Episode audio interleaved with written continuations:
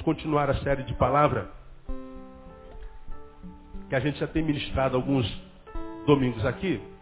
Mateus capítulo 10. Ah, Mateus capítulo 10, versículo 28. O que está escrito lá?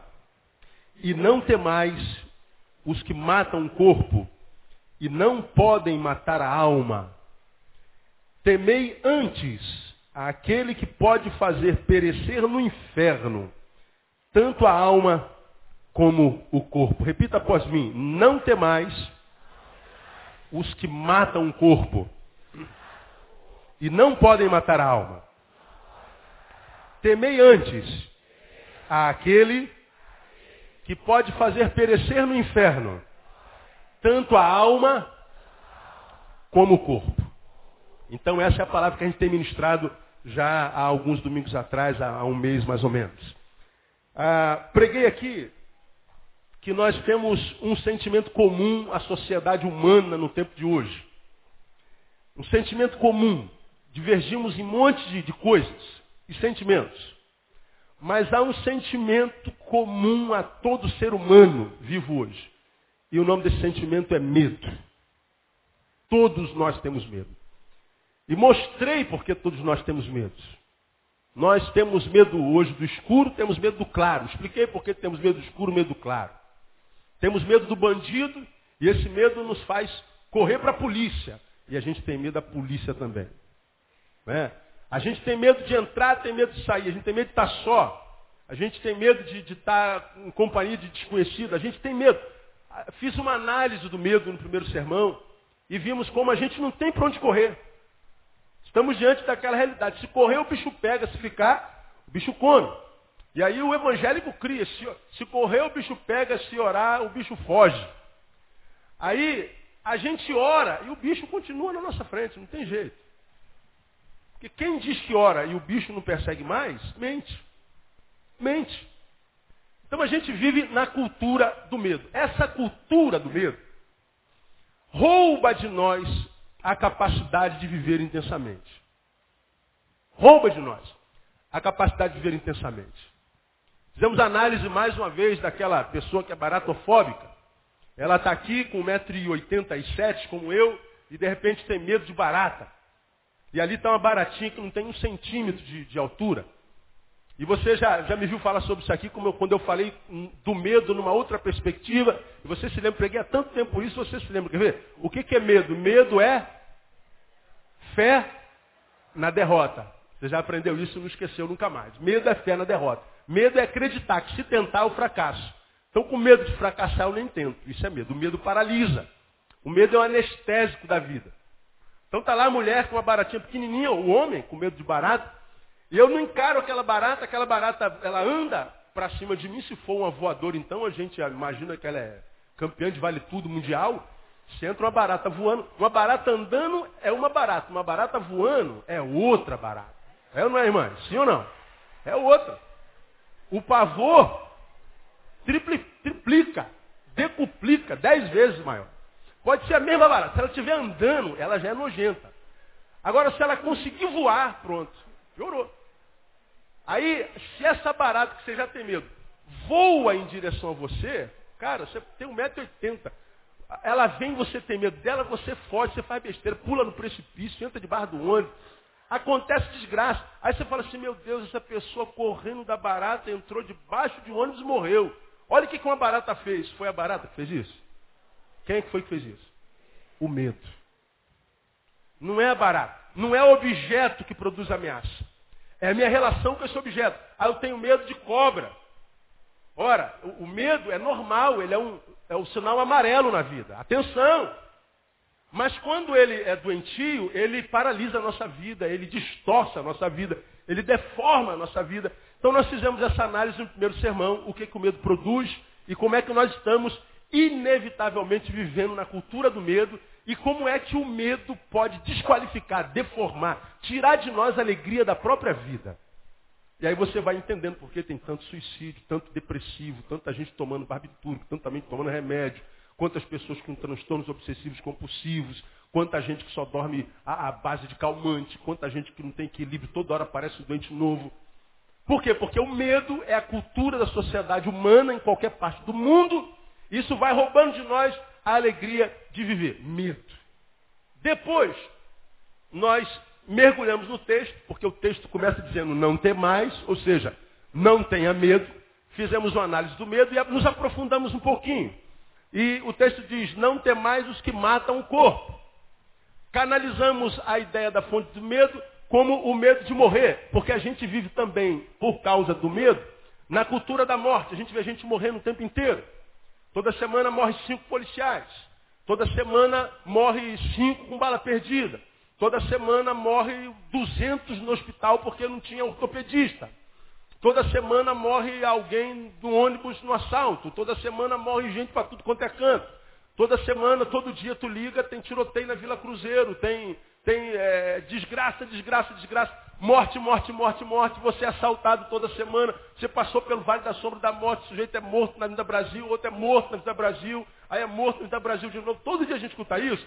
Cultura da morte. Ora, quando a gente ouve morte, morte, morte, vê a gente morrendo, morrendo, morrendo todo dia, o que, que a nossa mente faz, consciente ou inconscientemente? Olha, o próximo sou eu. O próximo pode vir a ser eu. Então nós temos medo da morte. Nós temos medo desses agentes de morte que estão aí. Nós temos medo. Por que, que uma pessoa tem síndrome de pânico? Por que, que ela tem medo de sair de casa? Medo da morte. Por que quando você fecha o vidro, quando está no sinal? Medo da morte.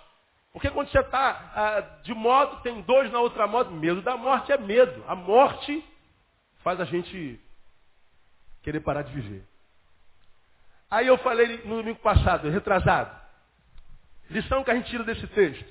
Não mais os que matam o corpo. Não podem matar a alma, temei antes aquele que pode fazer perecer no inferno tanta alma como o corpo. Aí nós falamos, o poder de matar não é o verdadeiro poder. Por isso que Jesus nesse texto diz, não mais os que podem matar o corpo. A gente teme o pessoal que pode matar a gente, porque a gente acha que eles abusam do poder dele, poder de arma, poder de violência, poder de desgraça, poder que a gente não tem. Né? Que a gente não domina, que a gente não detém, pode estar lá implícito. Mas a gente não pratica o mal com facilidade. Somos do bem. Mas os que estão do mal foram libertos das cadeias da ética, da moral, do bom senso, se monstrificaram, eles praticam isso como quem bebe água. Só que esse poder que eles têm de matar, esse texto me ensina, esse não é o verdadeiro poder. Aí nós fizemos uma análise desse negócio, porque nós vivemos nesse tempo marcado pela morte, e a Bíblia está dizendo assim, ó, não tema essa gente. Não é esse tipo de temor que deve dominar o vosso coração. Você tem que temer alguém, não tema quem pode matar o corpo de vocês. Temam aquele que pode não só matar o corpo, mas jogar o corpo com alma e tudo no inferno. É o que Jesus está dizendo. Em vez de temer ao que mata, tema aquele que pode te dar vida. Muda o foco da tua vida. Não foque a tua vida na morte. Foque a tua vida naquele que pode dar vida, inclusive acabar com ela. Por que, que muitos de nós deixam de viver? Porque está com a cabeça sempre voltada para a morte. Damos muita moral para o medo. Acreditamos muito nas mentiras que o nosso medo contam para nós. Acreditamos muito no que a nossa fraqueza diz para nós. E acreditamos que nós somos menores do que a nossa fraqueza de verdade. Acreditamos que somos menores do que o nosso medo. Isso é uma mentira que o medo conta para nós. Porque a despeito, irmãs e irmãos, de termos medo de barata, temos medo, pastor, assumo, não tem jeito. Pastor, eu sei que é uma, uma coisa ilógica, é uma coisa doida, uma coisa que não tem nexo, mas eu simplesmente não consigo, não dá, barata é maior do que eu, não dá. Isso você sabe que é, é uma mentira que o medo contou para você. Se você conseguir dominar o seu medo, você vai, como qualquer ser humano, olhar para aquela baratinha, correr atrás dela e descobrir primeiro, ela vai correr de você. Muda o enredo da coisa. Quando ela corre de você, o exercício do poder mudou. Ela exercia poder sobre você, agora você exerce poder sobre ela. Quem exerce poder tem estima levantada. Quando você vê uma barata, olha que coisa idiota que eu estou pregando, cara, mas é pura verdade. Quando você vê a barata correndo, isso mexe com a tua estima. A tua estima vai dizer assim, tá vendo? Vai lá, cara, você pode matar Satanás, tá com medo de você, mas tá com medo de mim, cara. Será que, eu, será que eu posso? Quando você matar a tua primeira barata, o primeiro assassinato, você sentiu o gosto de sangue de barata na boca. Fala assim, yeah, I can, eu posso, né? Eu posso. Você vai ficar doido para aparecer outra barata. Agora, cadê a pare? Agora não tem barata nenhuma. Sumiram as baratas da minha casa. Porque isso mexe com a nossa estima. O que, que mexe com a estima? É, é matar barata? Não, é o exercício do poder. Por que, que há muita gente morrendo antes da morte chegar, como eu falei? Porque o foco está na morte, o foco está no medo. O foco está naquele que pode matar. Quando o nosso foco tinha que estar naquele que pode me dar vida. De modo que eu disse na semana passada, enquanto deixamos de viver por causa do medo de morrer, deixamos de ajudar alguns mortos existenciais espirituais a ressuscitar. Porque há muita gente que com medo de morrer deixou de viver. Com medo da morte não vive.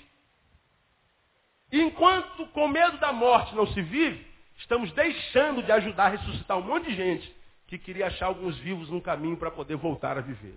Você deixa de ser benção.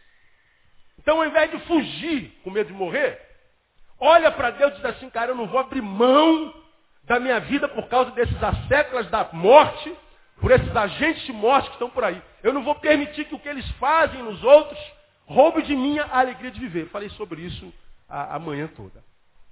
Hoje eu queria prosseguir um pouquinho mais com essa palavra. Então a primeira lição que nós tiramos foi que o poder de matar não é o verdadeiro poder. Não, não é.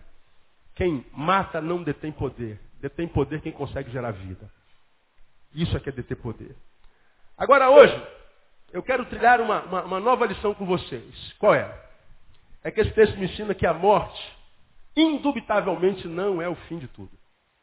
A morte não é o fim de tudo. Essa palavra é para você que está aí na sua incredulidade, na sua, no seu ateísmo. Você que tenta se convencer de que quando a gente morre, acaba tudo. Acabou, morreu, acabou, pastor. Não tem nada do lado de lá. Acabou. A gente simplesmente é alcançado pelo não ser e pronto. Acredito em céu, inferno, não acredito em reencarnação, não acredito em nada.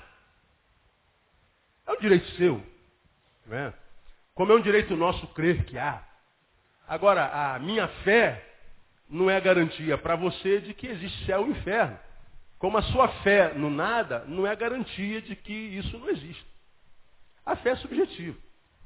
Agora, quando você pega a sua fé no nada, a tua fé no nada está firmada no quê? Além da tua vã filosofia. Por que, que você crê no que você crê? Por que, que você crê que o nada é o nosso futuro? Eu tenho alguma razão. Por que, que eu creio que a Bíblia é verdadeira? Por várias razões, já falamos sobre isso aqui. Razões históricas, cronológicas, empíricas, filosóficas. Por várias, por várias razões, a gente acredita que a Bíblia é a palavra de Deus. Vai estudar a história da palavra de Deus. E esse texto diz, não tem mais os que podem matar o corpo e não podem matar a alma. Quando a gente lê Lucas capítulo 12, passa um pouquinho aí a, a tua Bíblia. Lucas fala desse texto, o mesmo texto, é, é, falando de Jesus. Mas ele, ele usa uma linguagem diferente, mais esclarecedora. Olha que coisa interessante. Lucas 12, 4, 5.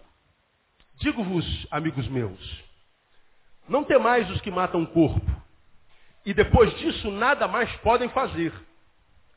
Mas eu vos mostrarei a quem é que deveis temer. Temei aquele que, depois de matar o corpo, tem poder para lançar no inferno. Sim, vos digo, a esse temei.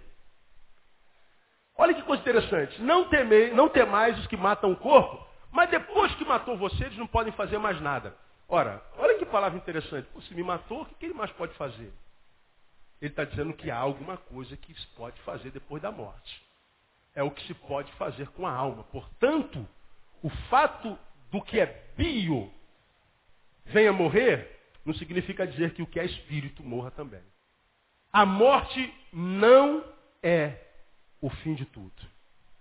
Então aqui vai uma palavra aos que pensam em suicídio, que acham que com o suicídio as dores acabam, que acham que o tiro na cabeça resolve o problema da dor e do vazio que sente hoje. É um engano. Enquanto você está vivo, há esperança, mas depois disso não há mais jeito. Que a Bíblia diz que ao, ao, passo que o corpo fecha o olho aqui, a alma abre o olho lá. Ah, o cara da cruz, Jesus disse assim, quando ele perguntou ao Senhor, lembra-te de mim quando entrar no teu reino? Aí ele disse, não, claro. Eu, eu, eu, te digo na verdade o seguinte, hoje ainda você estará comigo onde? No paraíso. Ou seja, você vai morrer hoje e hoje ainda você se encontra comigo de novo. Ou quem sabe você se afasta de mim para sempre. Então a morte não é o fim de tudo. Você pode acreditar nisso. O problema é seu. Agora, não é o que a palavra de Deus ensina. A palavra de Deus ensina que a morte é um processo. Há o que se fazer depois da morte. Não esse que pode matar meu corpo com um tiro na testa. Mas há alguém que esse texto diz, falando de Jesus, que ele tem o poder de, depois da morte, pegar o meu próprio corpo, ainda pegar a minha alma e lançar no inferno. Então, ele está dizendo assim, se a morte não é o fim de tudo, cuidado com o que você faz com a sua vida. Porque é a vida que você vive que determinará o que acontecerá depois da sua morte. Eu sei que essa palavra é uma palavra que não interessa muito hoje. Ah, pastor, quem está preocupado com a morte? Ninguém. Mas eu acho que nós deveríamos nos preocupar. Quem concorda com isso? Diga, eu concordo, pastor. Por uma simples razão, você vai morrer. Você pode me ajudar? Olha para o irmão que está do seu lado, diga assim com autoridade de Deus, você vai morrer. Diga para ele aí. É bom falar isso não? Não, falar é, falar é mole. Agora, é, é bom ouvir? Eu ouvi daqui uns quatro ou cinco. Está amarrado, tá, não está amarrado não, irmão. Está amarrado, você vai morrer. Eu não faço a menor ideia de quando, eu espero que bem longe daqui do hoje. Mas que você vai morrer, você vai.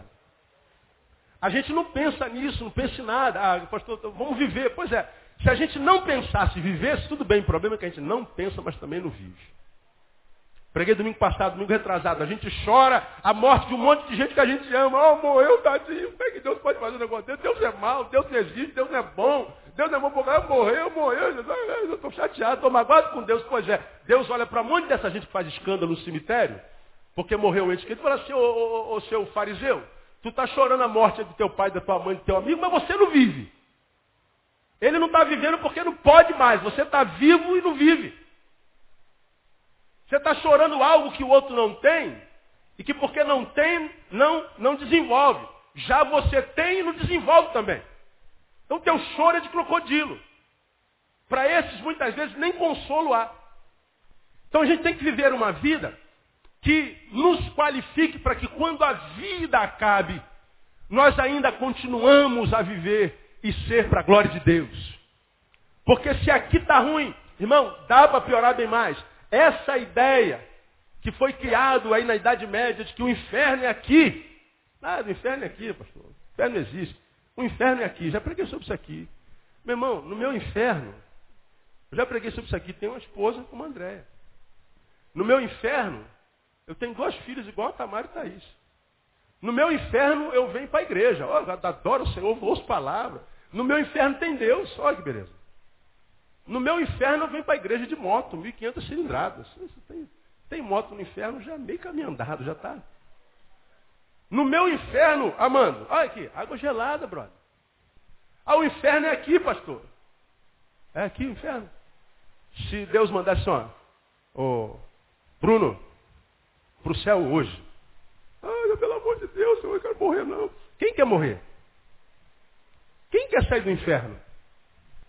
Você não acredita no inferno? Essa ideia de não acreditar no inferno é uma coisa que nós criamos para que nos consolássemos, como quem diz para si mesmo, pior do que está, não pode ficar. Eu já te dei uma má notícia, você vai morrer. Vou te dar outra má notícia.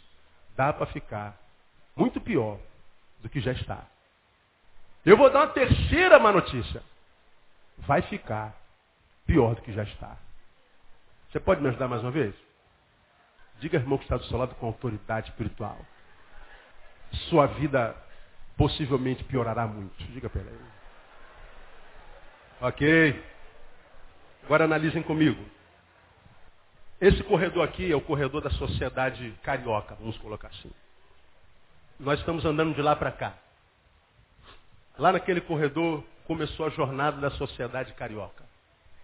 Ah, mas não foi tão longe. Vamos colocar lá no início do corredor, 1970. Lá no início do corredor, 1970. Aqui no final do corredor é 2009. Olha para a sociedade, para a humanidade. A sociedade, não estou falando tecnologia, a sociedade de 70 para cá, melhorou ou piorou? Melhorou ou piorou? Piorou. A qualidade de vida social. Estava vendo, minha garganta fechou de terça, é, inflamou tudo. Tive uma gripe forte, sinusite, febre de terça até sexta-feira, e estou à base de antibiótico. Estava vendo a entrevista da dona Zurica, da Portela. Zurica. Sei lá, um negócio desse aí. Uma entrevista péssima. O Ednei Silvestre foi horrível naquela tempo. Não fez pergunta nenhuma que prestasse. Sei como uma matéria daquela entra no jornal hoje.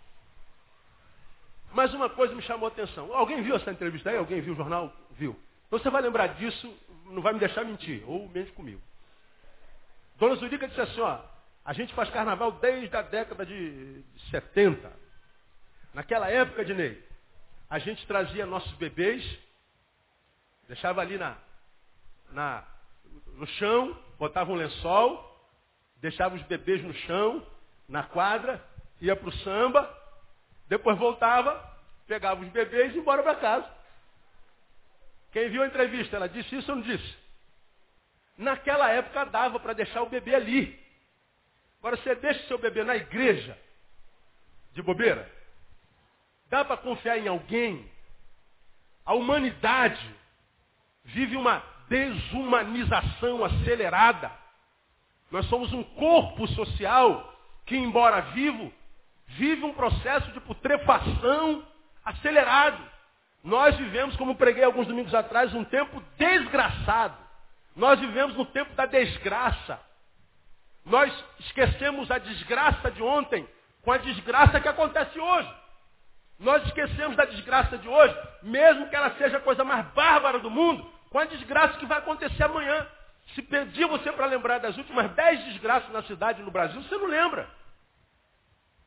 Não é porque não foram graves, não, é porque é uma desgraça atrás da outra.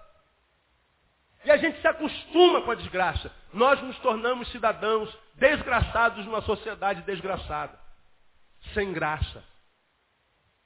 Viver não é mais viver, é sobreviver. E o pior, somos seres sociais, nos acostumamos a isso. Bom, então quando a gente pega aqui no veio da, da, da, da análise social, a gente vai ver que a sociedade está decaindo, está vivendo um processo degradante de existência. Agora, se a gente vem para esse contexto lá de cá, para esse corredor, aqui está o nosso veio individual. Lá é onde, como nós vivemos. Aqui é o que eu sou é o que eu vivo. A minha sociedade está uma porcaria. A minha cidade está um lixo. A minha geração é a pior de todos os tempos. Essa é a minha realidade social. É dentro disso que eu vivo, é parte disso que eu sou. Agora, essa é a análise social macro. Agora, olha para você enquanto indivíduo. Vamos lá, 1970, ou, ou, o dia que você nasceu, não vamos botar 10 anos atrás. 2009, vamos a 1999. Lá é o início da tua jornada, 1999, e nós estamos aqui em 2009. Olhe para você pergunte para si e responda. Você melhorou nesses nove anos? Ou você se degradou nesses nove anos? Quem é que pode responder isso a respeito do, do, do Leonardo, do Léo? Você pode responder a respeito da vida dele? Não. Você pode saber, Renato, se a Damiana melhorou nesses últimos dez anos? Você pode saber, Damiana? Se o Renato melhorou? Não. Quem é que pode responder essa pergunta para o Neil? Neil. Quando a análise é social, vou chegar lá, só acompanhe. A gente pode fazer uma análise objetiva, portanto, do lado de fora. Agora, quando eu me saco da sociedade e me analiso enquanto indivíduo, o tipo de vida que eu estou vivendo, é muito fácil olhar de lá para cá se o Neil evoluiu, se o Neil melhorou ou se o Neil entrou num processo degradante existencial terrível. Dependendo do que aconteceu comigo nesses dez anos, eu olho para trás e a minha vida é tornada por uma nostalgia paralisante. Saudade daquele tempo. Como eu tenho saudade daquela época. Como, ah meu Deus do céu, oh tempo bom, oh bons tempos eram aqueles. E todos os que olham para a vida com essa nostalgia paralisante, olham para o presente e dizem assim, hoje não, hoje não é como no meu tempo. Hoje é uma bagunça, hoje não vai nada, hoje vai nada, ah, vai nada. O que, que esse cara está dizendo? O meu hoje é muito pior do que o ontem. Agora eu quero que você coloque nessa frase, o meu hoje é muito pior do que ontem, a sua atenção na palavra meu. É o teu hoje. Não é o hoje. Porque cada um terá o hoje que planejou ter. Quando a minha sociedade é o que é, e eu sei que nesses últimos anos, nessas últimas décadas, ela vem morrendo, ela vem se degradando, ela vem se desgraçando, e eu vejo isso com os meus olhos, eu não preciso ser doutor. Eu tenho que desenvolver em mim, à luz do saber humano e com a ajuda do Espírito Santo de Deus, a capacidade de não me tornar vítima dessa geração. Eu tenho que olhar para essa geração e falar assim, ó, não vão me levar para esse abismo para o qual vocês estão andando, porque se afastaram de Deus.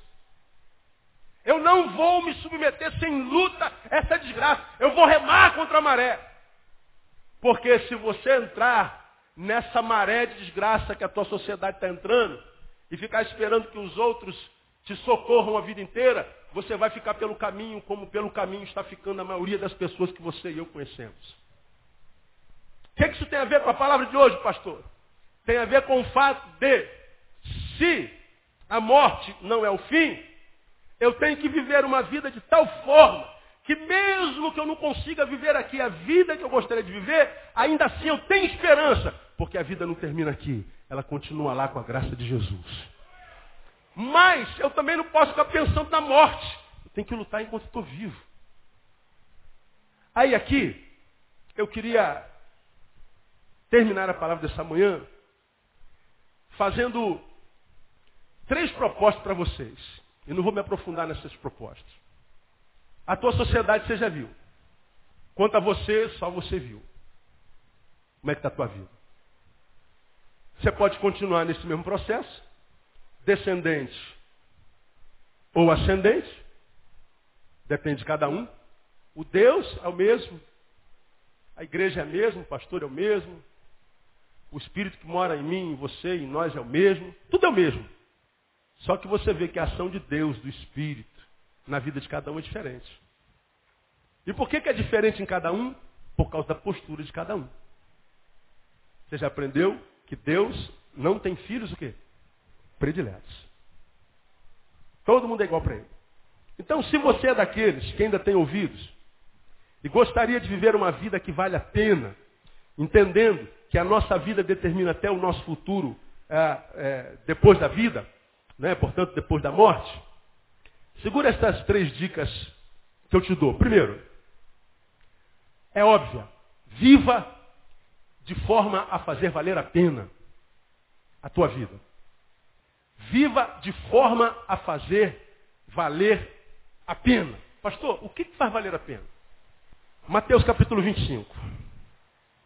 Jesus ensina.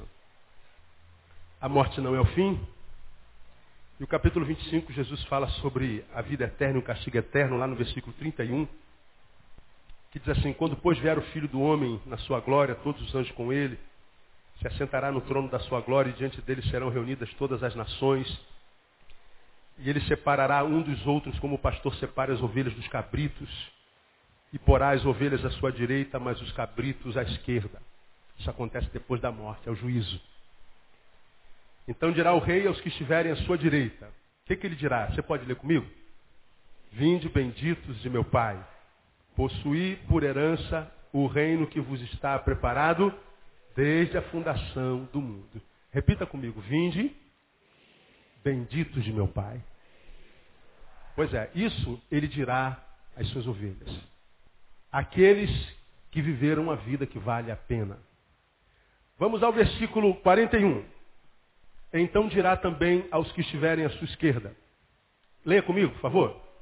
Apartai-vos de mim, malditos, para o fogo eterno, preparado para o diabo e seus anjos. Repita após mim, apartai-vos de mim, malditos.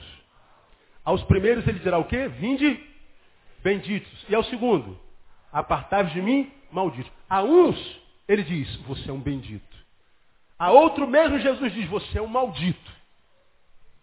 A você bendito, toma por herança o reino que você está preparado desde a fundação. A você maldito, você se afasta daqui.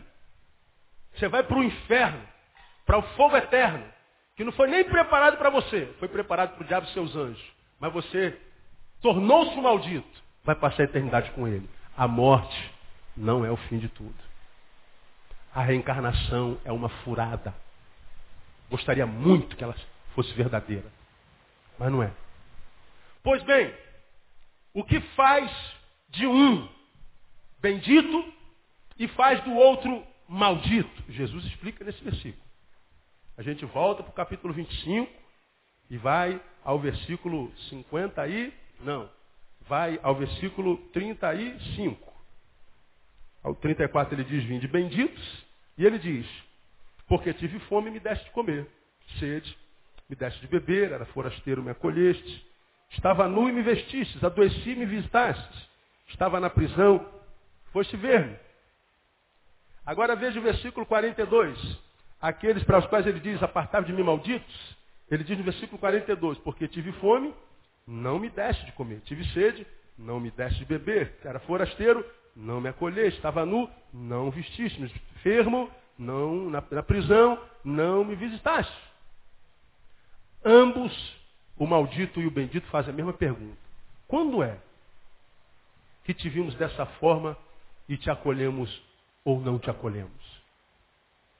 Quando é que nós te abençoamos assim ou te negamos assim? Lá no versículo 37, ele está falando sobre isso.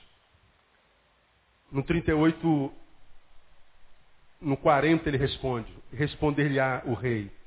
Em verdade vos digo que sempre que o fizestes a um destes meus irmãos, mesmo dos mais pequeninos, a mim o fizestes.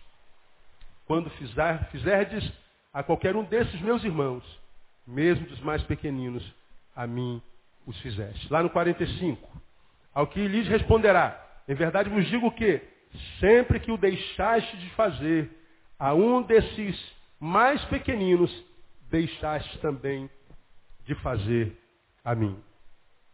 O que faz de um bendito e de outro maldito? A qualidade de vida que ele vive no caminho. A contribuição que ele dá para a vida. Não só a sua, mas a do outro. É a resposta ao privilégio de ter nascido. O que, que você faz na terra? Tua, tua existência se justifica pelo quê? Porque na cultura evangélica nós formamos parasitas. Porque nós Vimos a igreja e estamos na igreja para sermos abençoados. Abençoa teu filho, abençoa tua serva, abençoa teu servo, abençoa tua serva, abençoa teu povo, abençoa teu povo. Deus tem uma bênção para você. Tua vida nunca mais será a mesma. Deus vai restituir você. Deus vai enriquecer você vai te colocar por cabeça e não por cauda. Fusquinha nunca mais. Ford Fusion para você. Aluguel jamais. Ônibus jamais. Deus vai abençoar você. E você é criado na cultura de que eu preciso ser abençoado. Eu preciso ser abençoado. Deus existe para me abençoar. Só que quando Deus olha para nós, pergunta a mesma coisa. Você está aqui para ser abençoado. E você é bênção na vida de quem? Bênção, ter ou ser. Você já aprendeu isso aqui. Ser. Porque quem é não precisa pedir para ter. Porque quem é alcançou a justiça e o reino de Deus. E quem busca primeiro o reino de Deus e a sua justiça, as coisas todas são acrescentadas. Você não corre atrás da bênção, a bênção corre atrás de você. Agora eu tenho uma boa notícia para você. Pode me ajudar de novo? Diga o irmão que vai aqui está do teu lado e fala assim, ó, as bênçãos estão doidas para correr atrás de você. Aleluia. Abençoe o servo, Senhor. Faz de mim uma bênção, Senhor. Olha para teu servo, Senhor. Capacita-me para olhar os outros, Senhor. Usa-me na tua casa, Senhor. Usa-me com o próximo. Me liberta do parasitismo, do materialismo, que embora evangélico, materialismo. Viva de forma a fazer valer a pena. Segundo, vença a imaturidade existencial. Cresça. Porque a gente traz o bebê que há dentro de nós para a vida e fica com a gente a vida inteira. Tem, tem ser humano que não aprende isso nunca, cara. Porque o bebezinho não cresceu. O bebê, quando nasce, ele é o centro das atenções, não tem jeito. Tudo gira em torno da vossa majestade, o bebê. Estamos aqui com 20 amigos que vieram de Londres para nos visitar. Estamos tomando aqui a nossa Coca-Cola com limão e comendo na nossa feijoada. Só que a Andréga, o neném, tem 25 dias. Está tudo aqui. E daqui a pouco chegou o presidente da França. Chegou, hein? Ah, chegou Ronaldinho Gaúcho. Ó. Ronaldo. Hein? Chegou Bina. Todo mundo na minha casa. Só gente boa. A, acompanha. Obama, Obama, ó. É Obama aí. Obama está aqui na nossa igreja, na nossa casa, na nossa sala, amor. Aí, você escuta lá dentro. O que, que essa mulher ou o papai faz? Ó, Obama, Ronaldinho Gaúcho, Mandela, presidente da França. Está todo mundo aqui. Ela escuta um som lá dentro. Ah! O que, que ela faz? Quem sabe? Ó, pode parar de chorar. Pode parar que eu não estou ocupado aqui. Tem gente importante aqui. É isso que ela fala? Ela larga tudo e vai atender Vossa Majestade, o bebê. O bebê é o centro de tudo. Quando a gente cresce, irmãos, nós não somos mais. Ninguém é obrigado a estar à nossa volta. Ninguém é obrigado a nos servir. Ninguém é obrigado a ouvir o choro do nosso lamento. Ninguém é obrigado a sequer colocar um pão sobre a minha mesa. Ninguém é obrigado a ligar para nós. Ninguém é obrigado a me amar. Nós não somos mais o centro do mundo. A ideia de querer todo mundo à volta o tempo inteiro Aí volta a ideia de que todo mundo tem que trazer sabor à minha vida. Estou magoado com todo mundo, estou chateado com todo mundo, ninguém presta nessa igreja, ninguém presta na minha família. É, isso é a ideia da pessoa que se acha aí no centro do universo. Mas pastor, você acha que é demais esperar um pouquinho dos outros? Não, não é demais esperar. Mas lembra que quem espera pode ficar esperando o resto da vida. Porque a espera é a declaração de uma incerteza também. De modo que quando eu não espero nada, porque eu sei que eu não sou mais o bebê, não sou mais o centro do mundo, quando algo vem, é sempre alegria. Agora não. A gente faz aniversário e projeta. Oh, Renato me ama. Renato manda torpedo todo dia para mim dizendo que me ama. O Renato, pastor, sou uma bênção na minha vida. Manda torpedo, manda me ama. Renato me ama. Pô, primeiro de agosto, Renato vai me dar um presentão. Já sei, cara. O tamanho da modelo vai me dar um tênis Nike de última geração. 590 real. Ele vai trazer. Aí chega o Renato, com aquele tênis que eu falei domingo passado, Olímpicos. Né? Que também é um bom tênis, você sabe disso. Aí eu pego, pastor, está aqui o presentinho, repara não. É, é. Olímpicos, né? Obrigado. Dá um beijo aqui, filho. O tênis não vale nada? Vale. Mas por que, que ele não teve valor para mim? Porque na minha cabeça eu já tinha idealizado o quê? Um Nike. Eu esperava um Nike. Eu esperava uma camisa no mínimo da Taco. Impecável Maré Mansa.